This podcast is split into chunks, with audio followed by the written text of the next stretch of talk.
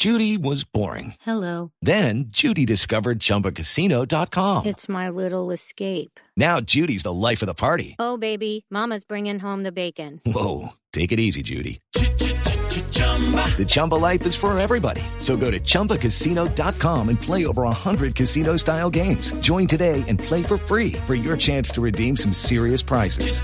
chumba ChumbaCasino.com. No purchase necessary. Void where prohibited by law. 18 plus terms and conditions apply. See website for details.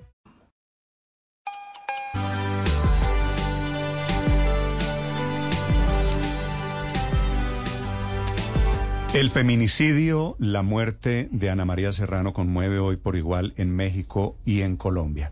Su madre hace muy valientemente la denuncia a través de las redes sociales, entre otras cosas, pidiendo que actúen rápido las autoridades. Y están actuando rápido porque fue ya capturado el joven que la mató.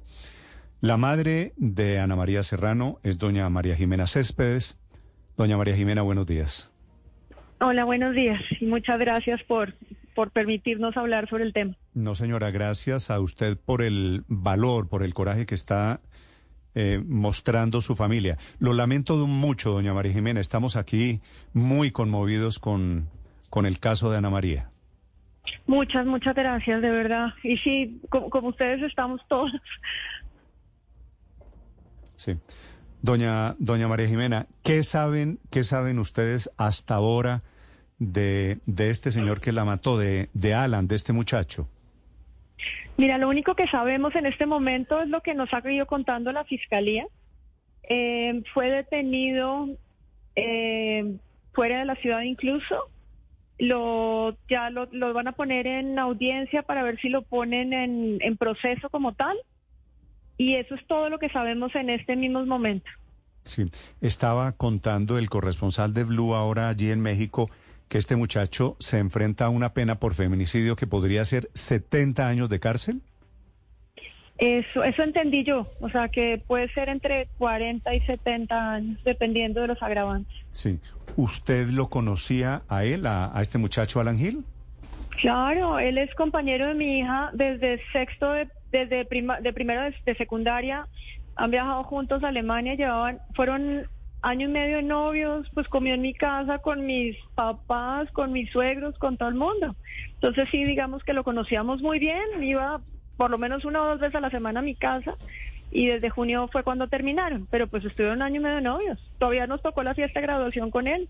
Incre increíble. Doña, doña María Jimena, ¿y el, el, el feminicida o este, esta cosa violenta se le sale a él por qué?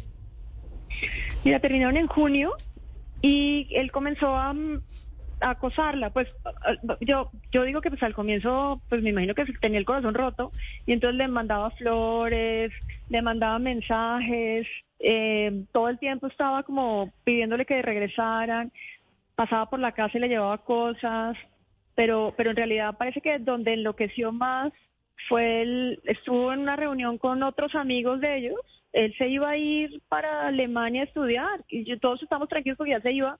Incluso le dijimos, pues ya tranquilízate, pues ya vive tu vida.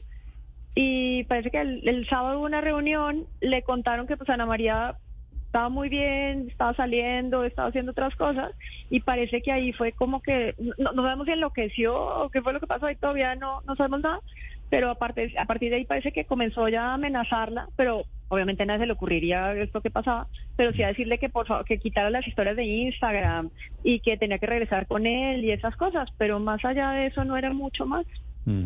Y él en algún momento de esa relación, pues me, me, da la impresión de que llegaron a conocerse bien o que ustedes lo conocían a él bien y él los conocía a ustedes. ¿Él había, dado, había mostrado algún rasgo violento? No, no, incluso era un caballero. O sea, de esos niños que tú dices, pues lo quieres como yerno. O sea, en serio, no nos había tocado. Sí, como que había momentos en donde Ana sí me decía que como que, que la presionaba. O sea, que la presionaba de no te pongas minifalda o porque vas y abrazas a tus amigos. Y yo un día ya esto era como para junio ya no estaba contenta. Y le dije, o sea, si ya no estás contenta y ya no vas a estar en el colegio con él, pues ya no vale la pena. Empieza una nueva cosa, dile que pues ahorita él se va a ir, tú vas a la universidad acá, pues ya se separen. Y eso fue lo que hizo Ana María. Pero, pero más allá de eso, que pues uno dice igual, pues es un novio celoso, pues no se le ocurre nada más. Sí. Doña María Jimena, lamentablemente la muerte de Ana María ocurre en la casa, en la casa familiar, en la casa de ustedes. Ella lo deja entrar. Eh, eh, ¿Qué se sabe sobre por qué él entra a la casa? Mira, pues él, nosotros vivimos en un barrio muy seguro. Mientras era de día, la puerta de, la, de atrás estaba abierta para que entrara y salía el perro. O sea, para el jardín.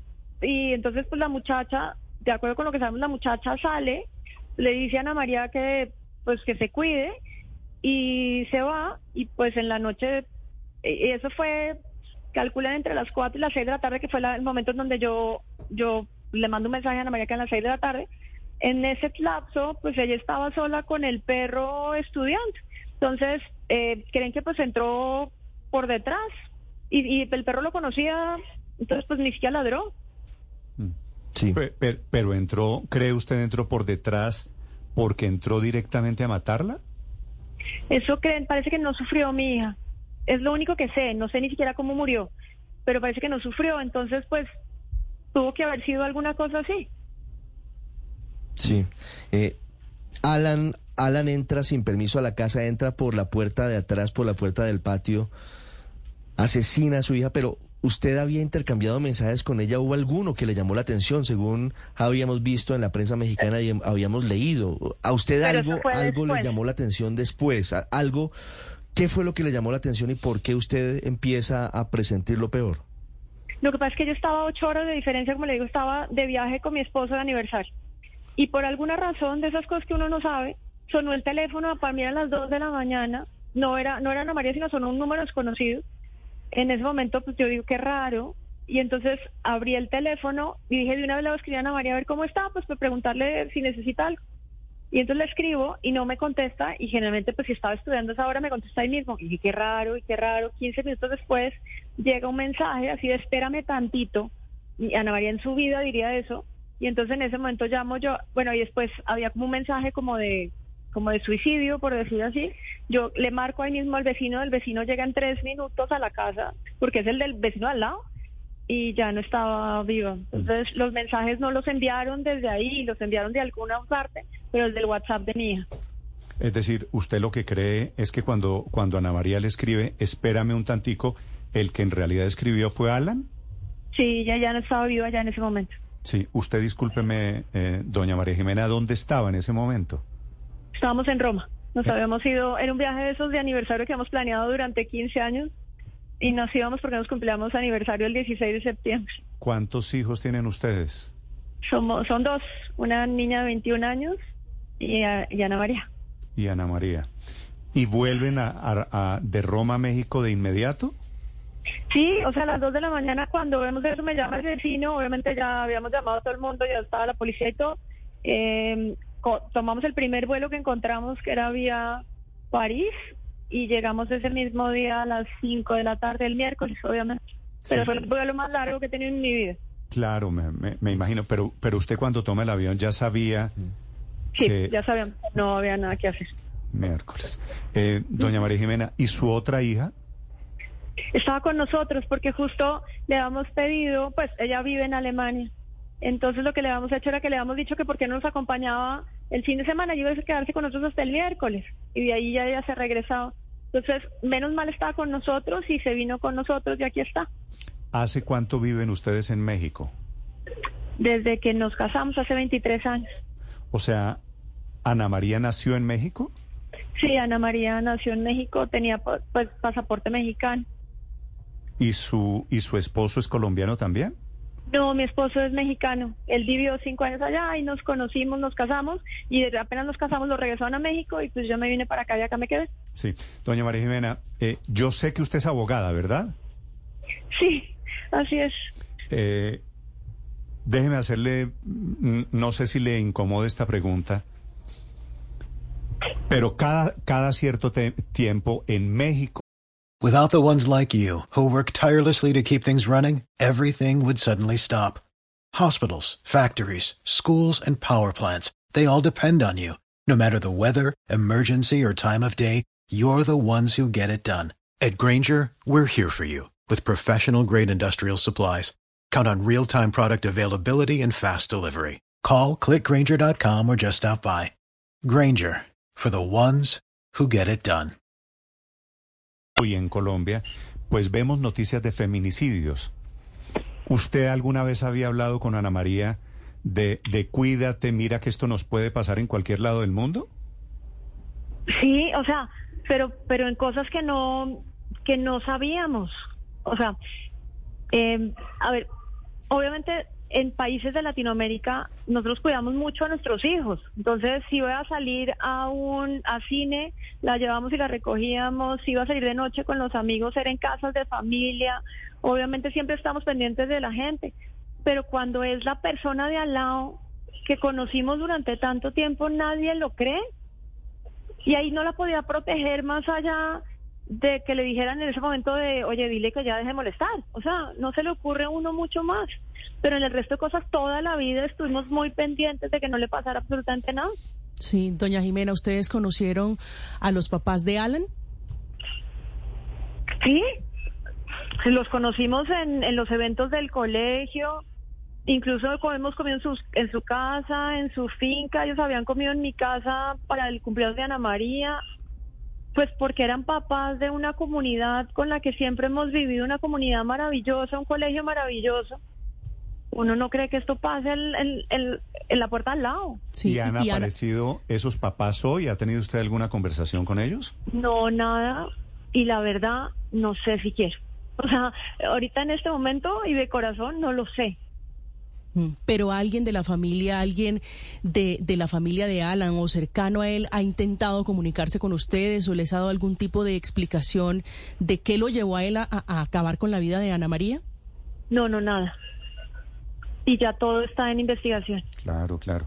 Eh, doña María Jimena, ¿cómo, ¿cómo descubren ustedes en la familia o las autoridades que Alan la mató?